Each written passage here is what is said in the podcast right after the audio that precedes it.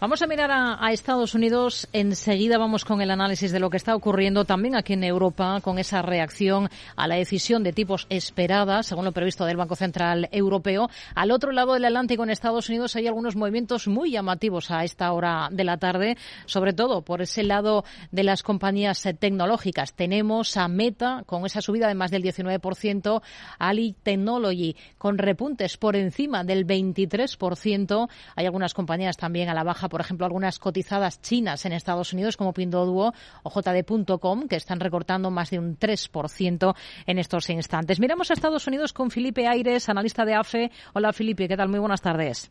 Hola, Rocío. Bueno, tenemos tono mixto en los índices estadounidenses eh, cuando estamos a vueltas con esas declaraciones de aquí en Europa de la presidenta del Banco Central Europeo, pero aún resuenan esos ecos de las palabras de anoche de Powell. ¿Ustedes con qué ideas se han quedado?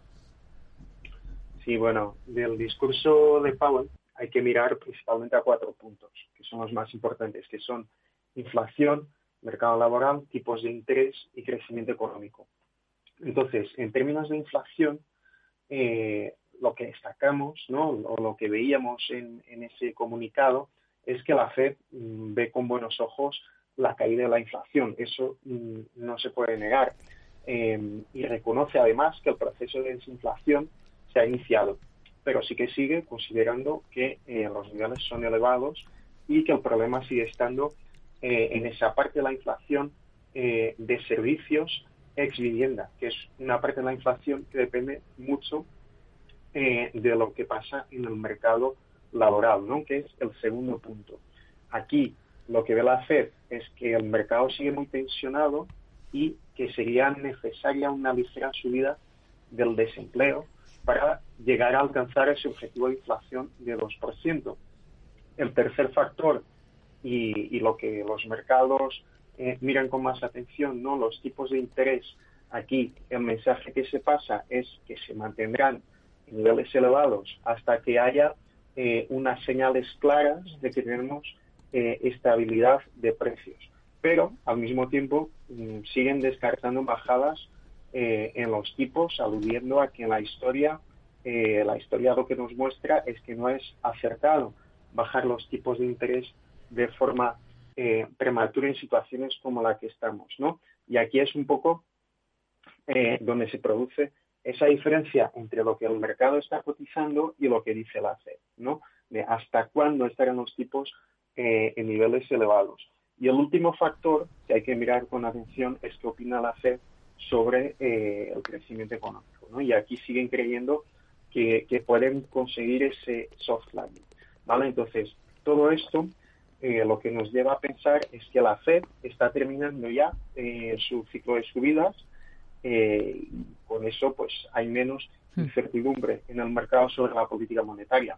Pero la duda está ahora y es donde nosotros también diferimos del mercado en, esa duración de este periodo en el que la Fed mantiene los tipos en niveles del 5%. Aunque creemos que, se ajuste entre nuestro escenario de tipos altos por más tiempo y el del mercado, que ya contempla bajadas eh, a finales de este año, eh, sí creemos que se producirá ese ajuste, eh, pero el buen momentum de las bolsas podría mantenerse en el muy corto plazo, porque eh, el mercado está leyendo la situación de otra forma y hasta que no se, que el mercado no compre este escenario más pesimista, eh, pues este movimiento alcista va a durar, ¿vale? Y lo único que lo podría haber parado serían eh, las declaraciones ayer de Powell y hoy de Lagarde y de aquí en adelante, pues hmm. o bien unos datos de inflación que sorprendan al alza, eso es poco probable, o dos, unos datos de actividad que empeoren más de lo esperado y esto probablemente eh, sea algo que no se produzca tampoco en el corto plazo, ¿vale? Hmm. Al menos en, mayor medida de lo ya anticipado. Hmm. Así que nosotros vemos que, la tendencia alcista eh, va a durar en el corto plazo, pero sí que creemos que, a largo plazo se tiene que producir ese ajuste hmm. en el que el mercado empieza a, comprar lo que dice la FED. Hoy tenemos muy buen comportamiento, es el protagonista del día en Estados Unidos en Meta. Presentaba anoche sus resultados, han sido mejores de lo que estaba esperando el consenso del mercado y además anuncia un plan de recompra de títulos nada menos que de 40.000 millones de dólares. ¿Qué, le han parecido esos números? Eh, bueno, aquí hay que decir que el beneficio cae, cae de forma importante, pero como, como decías, ¿no? Eh, lo importante para un mercado es que las cifras que se han publicado eh, son mejores de lo que, lo que se estaba estimando. Y esto pues es lo que está generando esa subida tan fuerte hoy. Y destaca, en primer lugar, unos ingresos que, son mejores de lo esperado en el último trimestre de 2022. En segundo lugar, unas guías para el primer trimestre de 2023 también mejores de lo esperado. Y en tercer lugar, y, y, algo muy importante es ese anuncio de, un programa de recompra de acciones. Si nos alejamos un poco más de, los números, ¿no? el mercado también eh, ha visto con optimismo eh, dos cosas. Por una parte, el impulso al uso de, inteligencia artificial que quiere hacer Meta y eh, los cambios en la estructura organizativa de, la empresa que también se han anunciado. Por la parte negativa siguen estando problemas que ya hemos comentado aquí, como los aumentos de la competencia de TikTok, por ejemplo, los cambios en la política de privacidad de Apple o el, menor gasto en publicidad eh, que se espera para los próximos trimestres debido a que tenemos una economía que, avanzará más despacio. Pero ahora mismo el mercado eh, se está enfocando en las noticias positivas y, y, aplica lo mismo que antes, ¿no? A corto plazo posiblemente eh, ese sentimiento positivo siga apoyando títulos de, compañías como, Meta. Hmm. Hoy estamos muy atentos al sector de las farmacéuticas por los resultados de grandes como Merck, Bristol Myers Squibb, Eli Lilly. Al cierre se esperan los de Gilead Sciences. Eh, no sé cómo ve las cosas ahora para este sector después de ese brío adquirido por todas estas compañías durante los peores momentos de la pandemia.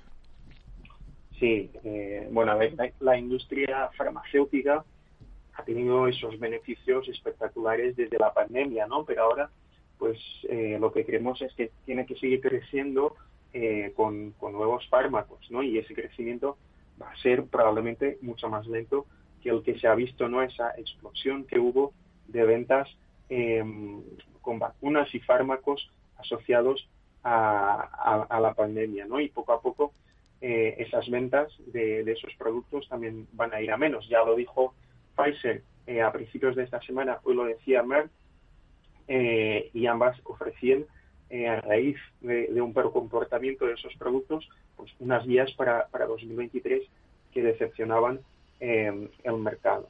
Yo creo que la visión que, ofrecerán otras farmacéuticas, principalmente las que sean más dependientes de, de esos productos asociados a la pandemia, eh, irán en la misma línea. Entonces, eh, de aquí en adelante, insisto en que el liderazgo eh, en términos de crecimiento dentro de este sector va a dejar de depender, como, como pasó estos años, hmm. de, los productos COVID y volverá a depender de los nuevos fármacos que, vayan saliendo por parte de, cada compañía. ¿no? Hoy teníamos el ejemplo de Eli Lilly, que también decepcionaba por, por los datos de, su fármaco contra la obesidad. En todo caso, bueno, pues a nivel industria, eh, sí que creemos que es una industria que tiene mucho potencial, que tiene un componente de calidad importante, principalmente entre eh, las grandes empresas de este sector, eh, pero al mismo tiempo es una industria defensiva. Y eso significa que, si lo hilamos con lo anterior, ¿no? en, el, en el corto plazo, con este sentimiento positivo que, domina, pues eh, la verdad es que sería una industria que se quedaría atrás. Pero de nuevo, si pensamos en un horizonte un poco más largo en el que, se produce ese ajuste en el mercado hacia, hacia nuestro escenario algo mm. más eh, pesimista, pues ahí sí el sector salud eh, saldría eh, mejor parado. Mm. Una pincelada sobre lo que espera esta noche de gigantes como, como Amazon y Alphabet que presentan al cierre. ¿Es optimista? Bueno, eh, nosotros lo que esperábamos ya antes del inicio de las publicaciones para esta campaña de, resultados, pero en general, no solo para eh, Amazon, Alphabet, etcétera, ¿no? Es que fuera ligeramente mejor de lo esperado, porque las cifras del consenso, eh, que eran de una caída del BPA del S&P 500 eh, del 3% más o menos, ya nos parecían de antemano pesimistas. ¿Por qué? Porque, pues porque al final eh, los números em, o, las cifras económicas, ¿no? la parte de actividad económica ha sorprendido. Entonces, al final estos números, al ser de un trimestre que no fue tan malo en términos económicos, nos parecía que el, consenso estaba siendo muy negativo. Eh, por otra parte, en lo que insistíamos y, que, sí que estamos viendo también eh, es que las vías eh, de las propias compañías son de, tono más negativo y la debilidad de los beneficios se traslada al 2023. De cara hmm. a, a, las publicaciones de hoy de Amazon y de Alphabet, pues muy en línea, ¿no? Esperamos quizás algo parecido con Meta, eh, algo mejores eh, de, de lo consenso, de lo que espera el consenso, porque la verdad es que el consenso nos parecía bastante, bastante pesimista. Felipe Aires, analista de AFI, gracias por sus explicaciones de todos estos protagonistas del día en Estados Unidos. Muy buenas tardes.